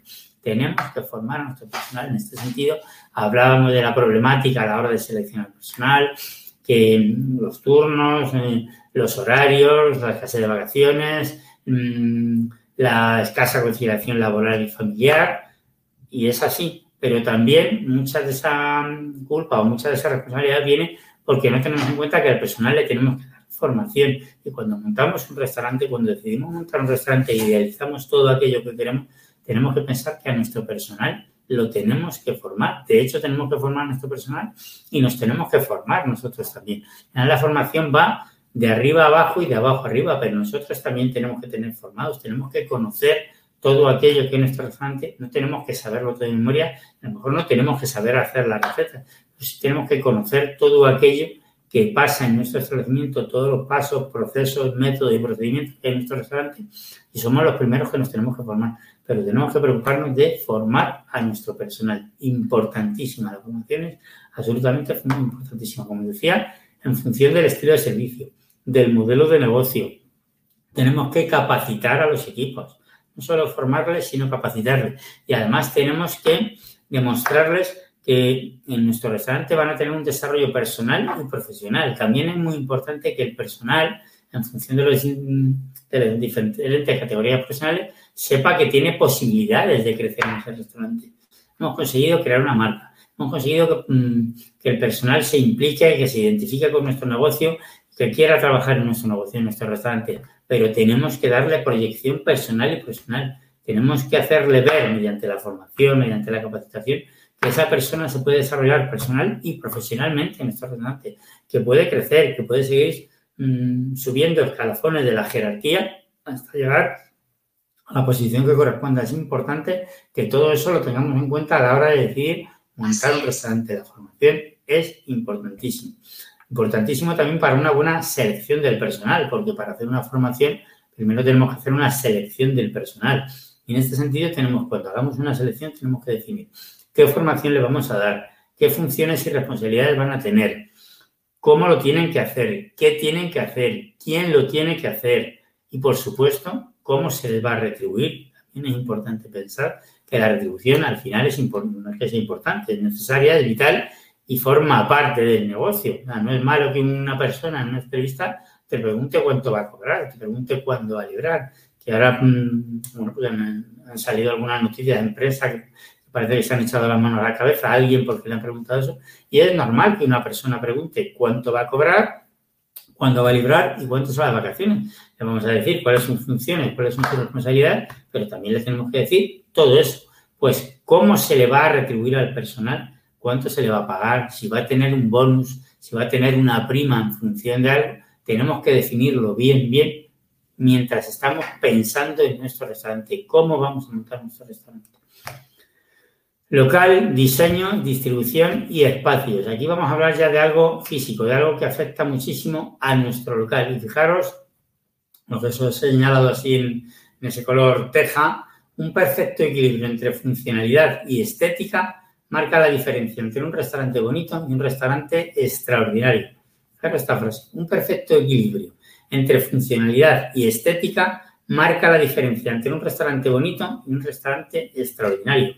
Porque efectivamente podemos montar un restaurante muy bonito, pero si el restaurante no es operativo, ese restaurante terminará cerrando o terminaremos teniendo que hacer una inversión para modificar los recorridos del personal. Hay veces que hacemos recorridos, montamos el restaurante muy bonito, en este caso el paseo de arquitectura, un restaurante muy bonito sin tener en cuenta unas determinadas condiciones de trabajo, los recorridos del personal. El personal tiene que dar muchísimos viajes en balde y además a muchísima distancia.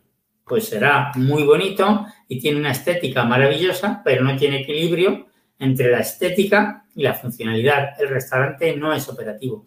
A la hora de pensar los espacios, tenemos que pensar los espacios y cuando pensamos en los espacios, en la distribución en el diseño, tenemos que pensar en nuestros clientes, que tengan un buen acceso al restaurante, que puedan aparcar bien o que tengan un aparcamiento próximo, que la entrada sea cómoda, que la entrada del restaurante se visibilice bien desde fuera, porque hay veces, hay restaurantes que el cliente quiere entrar y, no encuentra la puerta, no sabe bien por dónde se entra. Parece que es que tenemos la puerta escondida porque no queremos que entren clientes. Claro que es importante que el cliente encuentre la puerta de entrada. Digo que a veces que, está escondida la puerta y que el cliente así no le cobramos porque el premio era que si encontraba la puerta no se le cobraba. Importantísimo, tenemos que pensar en diseño del cliente. En, los aires acondicionados, ¿cómo le distribuimos? Esa mesa que pasa en muchos restaurantes donde hace un frío terrible o un calor exagerado, porque a lo mejor hemos puesto unas cristaleras maravillosas, pero están haciendo una lupa tal que aquello es absolutamente insoportable a la hora de comer. El cliente está pasando un calor del medido porque la cristalera era maravillosa, pero es una lupa. Hemos puesto unas plantas muy bonitas, pero se nos están quemando precisamente porque hemos puesto tales cristaleras que la lupa lo que hacen es quemarnos las plantas y, no es ya solo que nos quemen las plantas, que no debe ser, sino de que vale tener unas plantas maravillosas y gastarse un dinero si las vamos a poner estropeadas, secas, partidas, rotas, casi mejor no tenerlo. O plantas, llenamos el establecimiento de plantas de forma que aquello parece una gincana en las que hay que sortearlas. O ponemos mm, plantas en la mesa de forma que las personas que están hablando no se ven.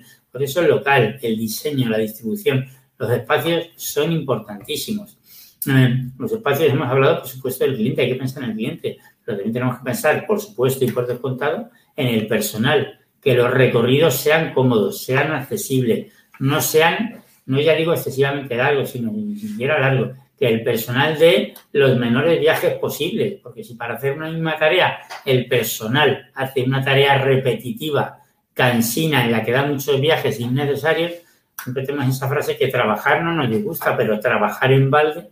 Claro, cuando el personal da muchos viajes innecesarios porque los recorridos no están bien pensados, no están bien distribuidas las zonas de trabajo los espacios de recorrido, el personal se cansa innecesariamente y al final del día se va baldado, como el balde ese de agua lleno de agujeros. Ya ha estado todo el día llenando el balde de agua, pero como estaba lleno de agujeros, pues no ha terminado de llenar el balde nunca. Pues igual, ha dado tantos paseos innecesarios que el personal se va cansado y, se puede identificar contigo y con la oferta y nada de comer bien, pero va que, doy tantos paseos, mira, voy a buscar otro sitio donde ande menos. Hay que pensar en la zona de los proveedores. Antes lo comentaba, si un proveedor no puede acceder por el aparcamiento, seguramente va a afectar este materia prima. Pero pasa igual que a la hora de decidir el almacén, vamos a pensar que el proveedor, la zona de acceso es buena y además está cerca y además es amplia, que no siempre pasa pero tiene la, entrada de mercancías en la planta menos dos. Hemos puesto el restaurante a pie de calle, pero teníamos dos plantas más y el almacén está en la menos dos. Imaginaros el proveedor que tiene que bajar a la planta menos dos a dejar toda la mercancía. La de seco, la de refrigerado y la de congelado.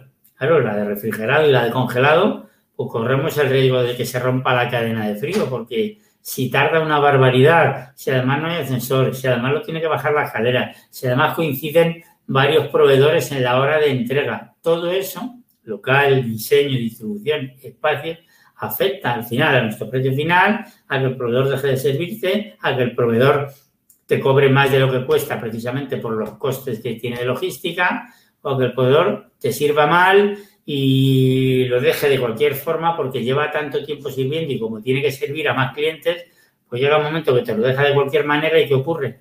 Que el producto pierde la cadena de frío, no entra en refrigeración, no entra en congelación y lo terminamos tirando, con lo cual el coste del producto lo hemos sufrido nosotros. Ese producto nos ha costado un 100%.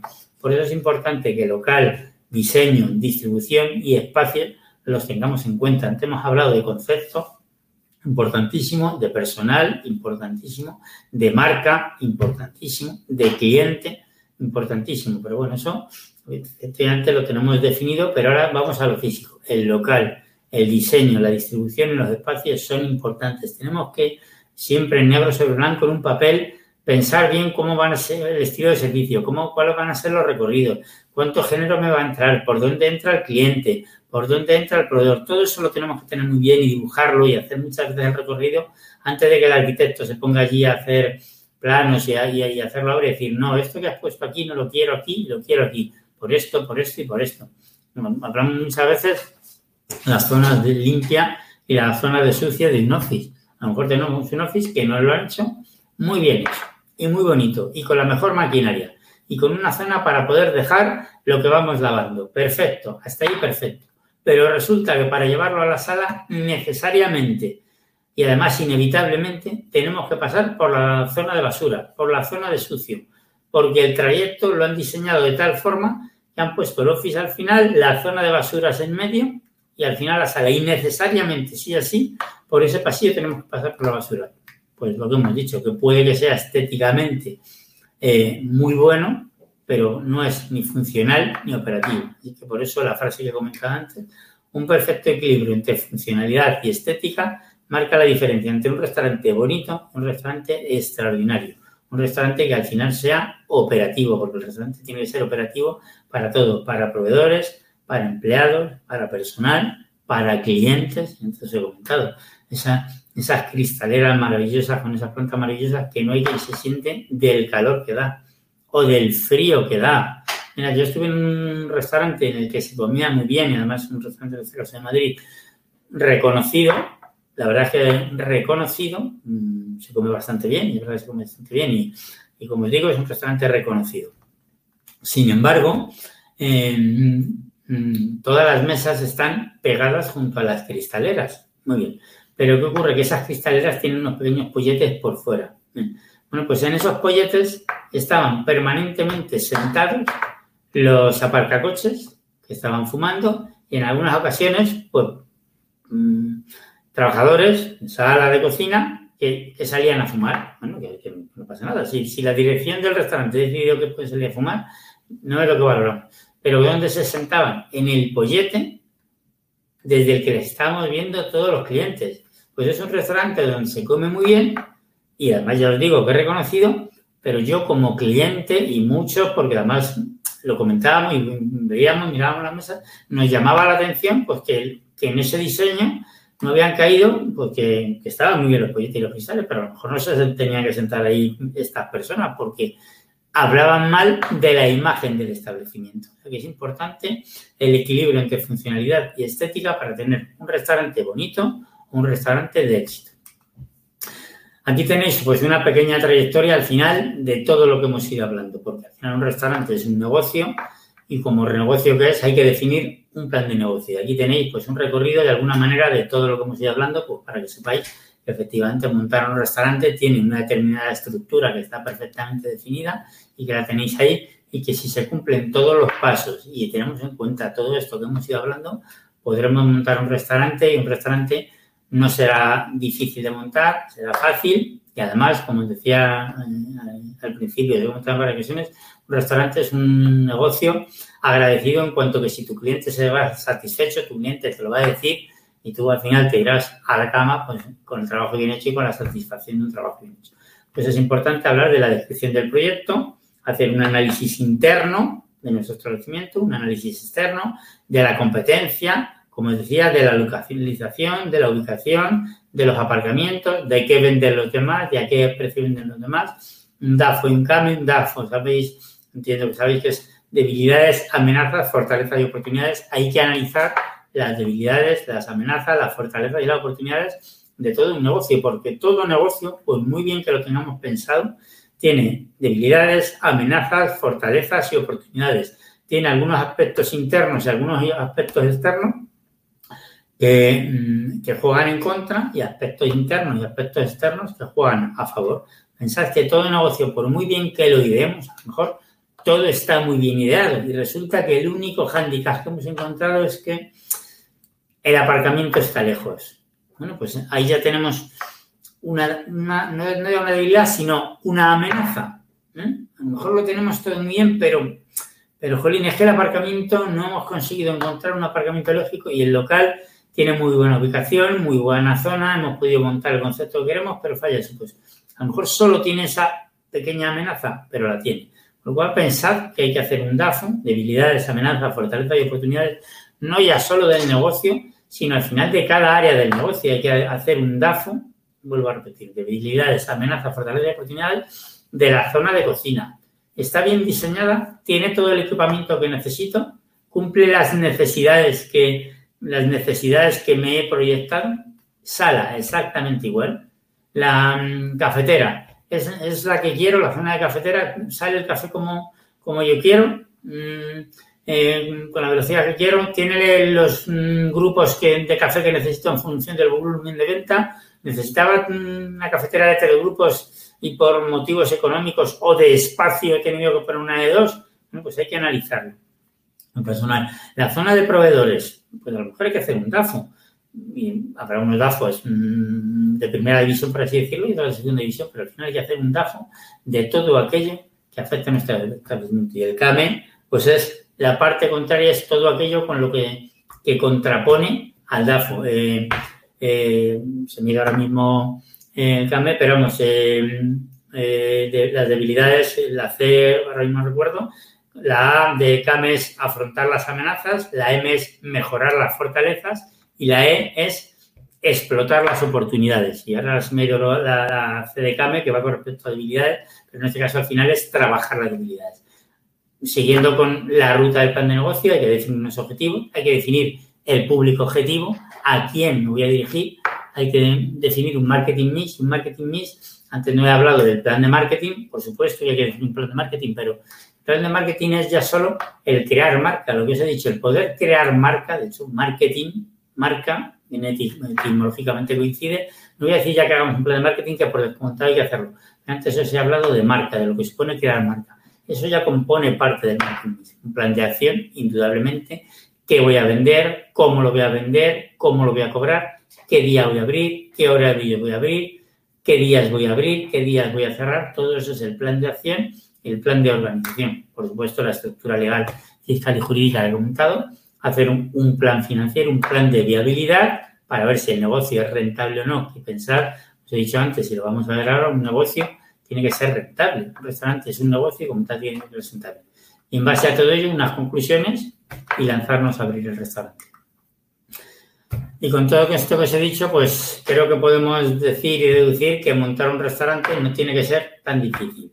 Al final, un restaurante es un negocio y como tal hay que tratarlo. Creo que no me he dejado nada, he intentado pues poneros sobre la mesa todo aquello que supone montar un restaurante para que lo veáis, para que lo visualicéis, para que lo tengáis en cuenta y para que veáis que si se siguen esos pasos y se sigue esa pequeña estructura que se os enseñado al final, montar un restaurante no tiene que ser tan difícil, pero que no se nos olvide que un restaurante es un negocio que como tal hay que tratarlo. Yo, esto sería todo en el día de hoy. Ya me dices qué tal y, bueno, puesto a las posibles dudas o preguntas que hayan hecho las personas que nos estaban viendo para poder contestarlas. Muy buenas, pues ya estoy aquí otra vez, de nuevo, colocado y preparado. Eh, bueno, ya puedes quitar la presentación si quieres, ya no estamos compartiendo, así me puedes ver la cara. Primero de todo, un gran aplauso para Pedro Sánchez. Eh, esta ha sido Puedo decir ya que esta ha sido la última masterclass que vamos a dar en la Academy porque ha sido tan completo que ya nos hemos quedado sin material para, para hacer en futuras clases. No, eh, todo se puede desgranar y siempre se puede sacar. No, pero desde luego ha sido una, una masterclass muy completa de, sacar bol y, tomar nota. Eh, tengo algunas preguntas. Hay bastantes, nos hemos pasado bastante de tiempo también, así que vamos a intentar ir lo más rápido posible. Si alguien se queda con, con más dudas o lo que sea, pues que contacte con Pedro a, través de, de, su Instagram, ¿no? Arroba MQR.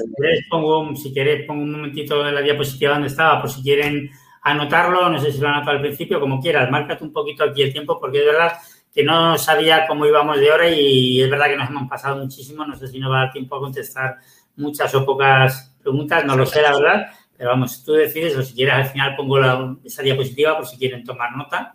Pero no pasa nada porque van a quedar debajo aquí van a tener eh, a su disposición tus datos de contacto para contactar contigo siempre que quieran. Va a estar aquí escrito en la caja de comentarios junto a la descripción. Tenéis una breve descripción de quién es Pedro y todos los datos de contacto. Así que también eh, vamos a hacer 10 minutos máximo de preguntas y respuestas estamos súper fuera y las que no dé tiempo, por si un caso, pues ya las contestaremos extraoficialmente y, y subiremos un pequeño vídeo complementando las, las mm. ¿te parece? A ver, ¿cuánto dinero necesito para montar una cafetería? Pues como os he comentado anteriormente, no se puede decir que cada concepto tiene un precio estándar determinado y una cafetería me va a costar tanto porque hay muchísimas cosas que afectan. En este caso, una cafetería, eh, siguiendo un poco el hilo de lo que hemos comentado, una cafetería donde la primera, la primera diapositiva hablaba de ubicación. Una cafetería donde no es lo mismo una zona que otra. No vamos a hablar de unas zonas mejores o peores a nivel económico, pero indudablemente una cafetería donde una cafetería en la que pague un alquiler de 700 euros al mes o una cafetería donde pague un alquiler de 4.000 euros al mes, pues entre 700 y 4.000 ya me está diciendo que la zona seguramente es distinta, los metros distintos, con lo cual ya solo la ubicación nos va a hacer que tengamos unos precios distintos. Luego también está la tipología de, cafetería que queramos poner, una cafetería estándar, una cafetería premium, una cafetería muy diferenciadora, una cafetería en la que me diferencie por el producto, una cafetería en la que me diferencie por el café. A lo mejor pongo una cafetería pequeñita, mmm, producto estándar, no necesariamente muy diferenciador, pero a lo mejor pongo justo en el centro del local el mueble cafetero porque quiero que la estrella sea la persona que hace el café. Va a hacer un café único para cada persona. A lo mejor por 600 euros metro cuadrado puede montar la cafetería porque no va a tener ni mucha, no va a tener un obrador, va a dar un producto estándar que ya le viene dado, de buena calidad, pero que ya le viene dado, solo lo tiene que regenerar o incluso tiene un concierto con el proveedor que le sirve el producto terminado porque tiene poco espacio, no tiene obrador y apenas tiene para almacenaje. Y ha dicho, mira, como tengo pocos metros, lo que voy a hacer es que voy a poner en el centro la cafetera y va a ser el foco de la persona que está haciendo el café porque va a ser la estrella, es aquello que me va a identificar, que va a quedar marcado. Pues a lo mejor por 600 euros el metro cuadrado lo podría tener, otras pues por 1100 o algo así. Muy bien, me gusta mucha respuesta. Tengo un dark kitchen y últimamente no me va muy bien. ¿Cree usted buena idea que monte un negocio presencial? Supongo que se refiere a, un, a una tienda, o sea, a un bar, un restaurante. Bueno, pues eh, la verdad es que hemos ido comentando a lo largo de toda la presentación que montar un restaurante no tiene que ser tan difícil y por supuesto y por descontado, en este caso en concreto hablo desde Madrid, se están abriendo restaurantes prácticamente todos los días. Por supuesto que sí veo interesante que pueda abrir un negocio presencial, pero si decía que un restaurante es un negocio y como tal hay que tratarlo, una dark kitchen es un negocio y como tal hay que tratarlo y en este caso no quiere decir que porque le vaya mal la dark kitchen tenga que montar un restaurante. Se trata al final de ver qué habilidades de gestión tenemos, si, si la Dark Kitchen tenía bien proyectado el negocio, si se había hecho un plan de negocio, si está en el sitio adecuado, en la ubicación adecuada, si tiene número de clientes suficientes para soportar la estructura. De hecho, recordar que en la casi la primera presentación, y sin casi, era la ubicación porque a partir de la ubicación viene todo lo demás. Y a lo mejor la ubicación no es la más acertada mis clientes están muy lejos y tengo unos costes de logística excesivos para lo que debe ser una dark kitchen, mis costes de estructura están haciendo que no pueda soportar el coste de la kitchen y a lo mejor la gestión es buena. Montar un negocio presencial, por descontado, incluso una cosa no es excluyente de la otra. Cualquiera de las dos se pueden montar en paralelo. Una puede alimentar a la otra. De hecho, la Dark Kitchen puede alimentar a un restaurante presencial, como poníamos el ejemplo antes de la cafetería, en el que tenga poco espacio y les sirva de proveedor de cocina elaborada en la que el restaurante haga en simplemente ensamblaje de, la materia prima y presentación. Ambas pueden ser perfectamente complementarias, bien gestionadas y con todos los atributos bien, pues al final, analizados y decididos. Perfecto. Tengo una Dark Kitchen de hamburguesas rellenas diferente a lo que se suele ver. He visto una zona de empresas donde montar el negocio, supongo que se refiere que es el mismo, se refiere a presencial, y hay aparcamiento pero no hay otros negocios y me da mala espina. Pues efectivamente, y volvemos a lo mismo, la ubicación es absolutamente fundamental. Habrá que ver por qué no hay otros negocios. Hay que hacer un estudio de mercado de por qué no hay otros negocios. No sé si que no hay otros negocios de restauración, porque en, restauración unos negocios de, restauración alimentan a otros. Como he comentado en la presentación, la competencia no solo no es mala, sino que es buena y es necesaria. Y unos negocios de, alimentan, de, restauración alimentan a otros. Cuando comentas en la pregunta que no hay otros negocios, no sé si te refieres específicamente a otros negocios de restauración o que no hay, ningún negocio de ningún tipo. Es una calle donde termina la esquina y después un, un solar. Quizá la, la, pregunta está un poquito incompleta, pero en este caso sí sería cuestión de analizar el por qué antes de tomar la decisión. Hay veces que los pioneros han, han acertado por ser precisamente pioneros, pero vamos, yo cuando menos analizaría el por qué no hay otros negocios, tanto si es de restauración como de otros en particular. Y, por supuesto, analizar si no hay otros negocios, los costes logísticos que tuvieras de distribución de tu producto y además siendo un producto como es el de hamburguesa, la sensibilidad que tiene, por un lado, en cuanto a temperatura, por otro lado, en cuanto a que se pueda desarmar y no llegue tal y como tú has idealizado el producto, y luego las posibles salsas o demás que puedan, eh, pues de alguna manera, afectar al packaging final que le va a llegar al cliente. Perfecto.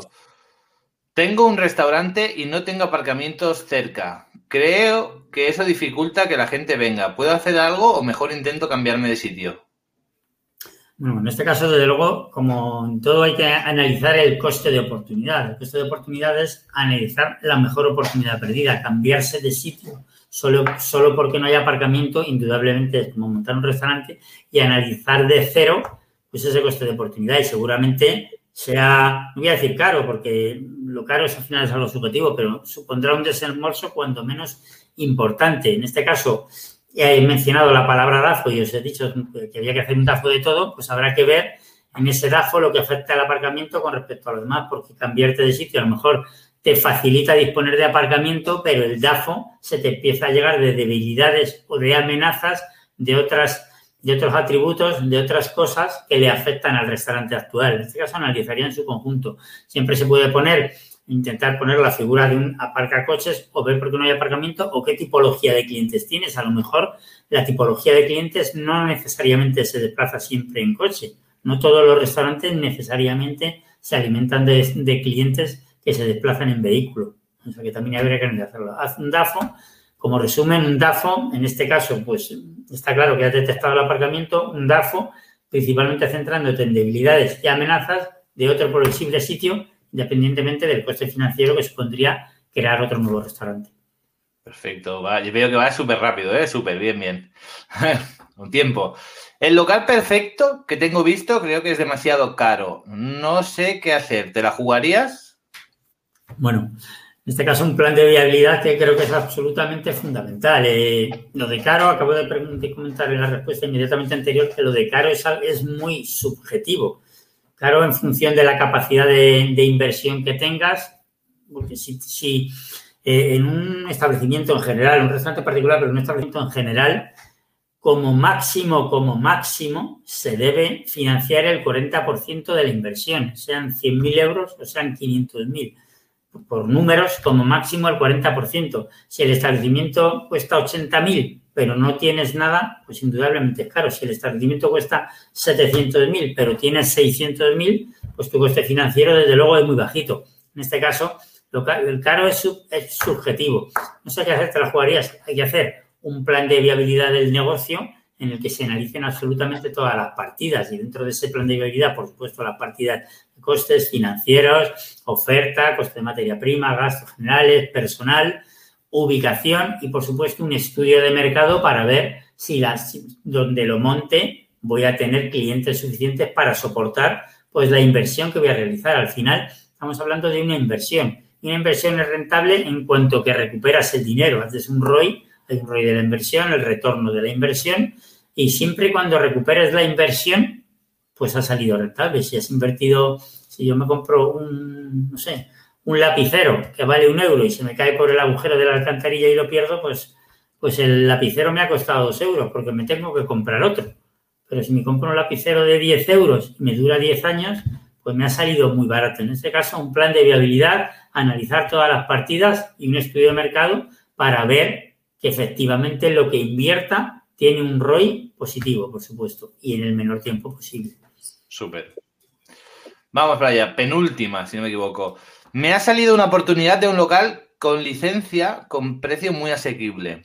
No está muy céntrico y hay que hacer algunas reformas, pero es muy asequible. ¿Lo ves buena oportunidad?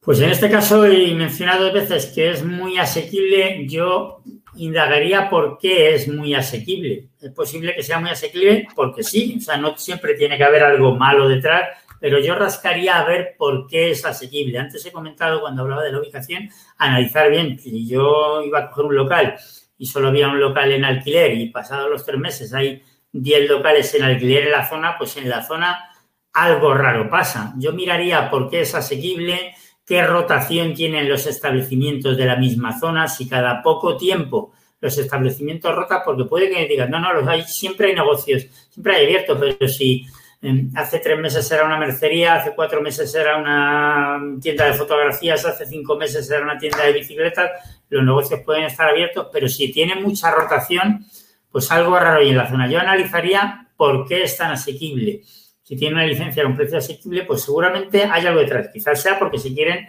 deshacer del negocio porque se jubilan. Bueno, pues siempre hay oportunidades. O sea, no podemos negar que a veces surgen oportunidades. Si además no está céntrico, pues en este caso ya tienes parte de ese DAFO hecho. Ya empiezas a detectar algunas debilidades. No es muy céntrico, es muy asequible. Bueno, pues vamos a ver por qué. Muy bien. Última pregunta. Quiero subir precios porque me han subido muchos precios algunos proveedores, pero seré más caro que la competencia. ¿Deberé subirlos igual? ¿Debería subirlos o dejarlos igual? Temo perder clientes. Sí, es totalmente lógico que, que temas perder clientes. El precio, es, he insistido bastante en esa diapositiva, es, es algo muy, muy, muy sensible el precio es al final lo que está dispuesto a pagar el cliente por lo que ofreces. Indudablemente todos los costes están subiendo, está subiendo la luz, están subiendo los suministros, están subiendo la distribución, está subiendo la logística e indudablemente antes o después la restauración se va a ver obligada a subir precios. Además estamos hablando de los turnos del personal, de que al personal de alguna manera hay que reconocerlo, hay que fidelizarlo, hay que formarlo, hay que capacitarlo. Seguramente haya que tener más personal para cubrir los mismos turnos porque ya no podemos seguir con los turnos de antes.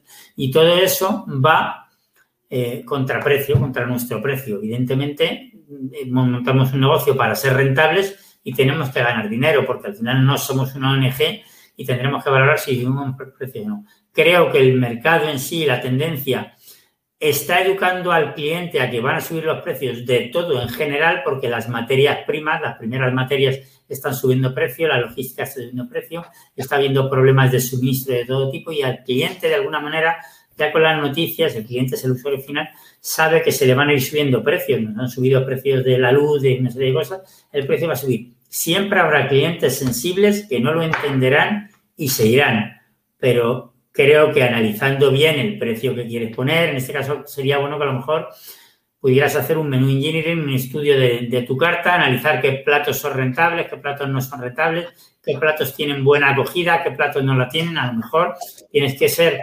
hábil en la sensibilidad de precios y hay artículos que no tengas que subir porque tengan muchísima demanda y afecten más a que tu cliente se dé cuenta de que lo has, subido a cambio de nada y en otros te permitas subir un poquito más porque tienen menos salida, tienen menos rotación y el cliente lo va a notar menos y de alguna manera te compensa aquellos que no subas con aquellos que subas. Analiza bien toda tu carta, un menú engineering, platos rentables, platos no rentables, platos que tienen acogida, platos que no tienen acogida, porque en este caso hay que ver los rentables y los no rentables de aquellos que tienen acogida y no tienen acogida. Un plato rentable no tiene por qué tener acogida un plato que tenga mucha acogida, a lo mejor resulta que te es caro y es costoso.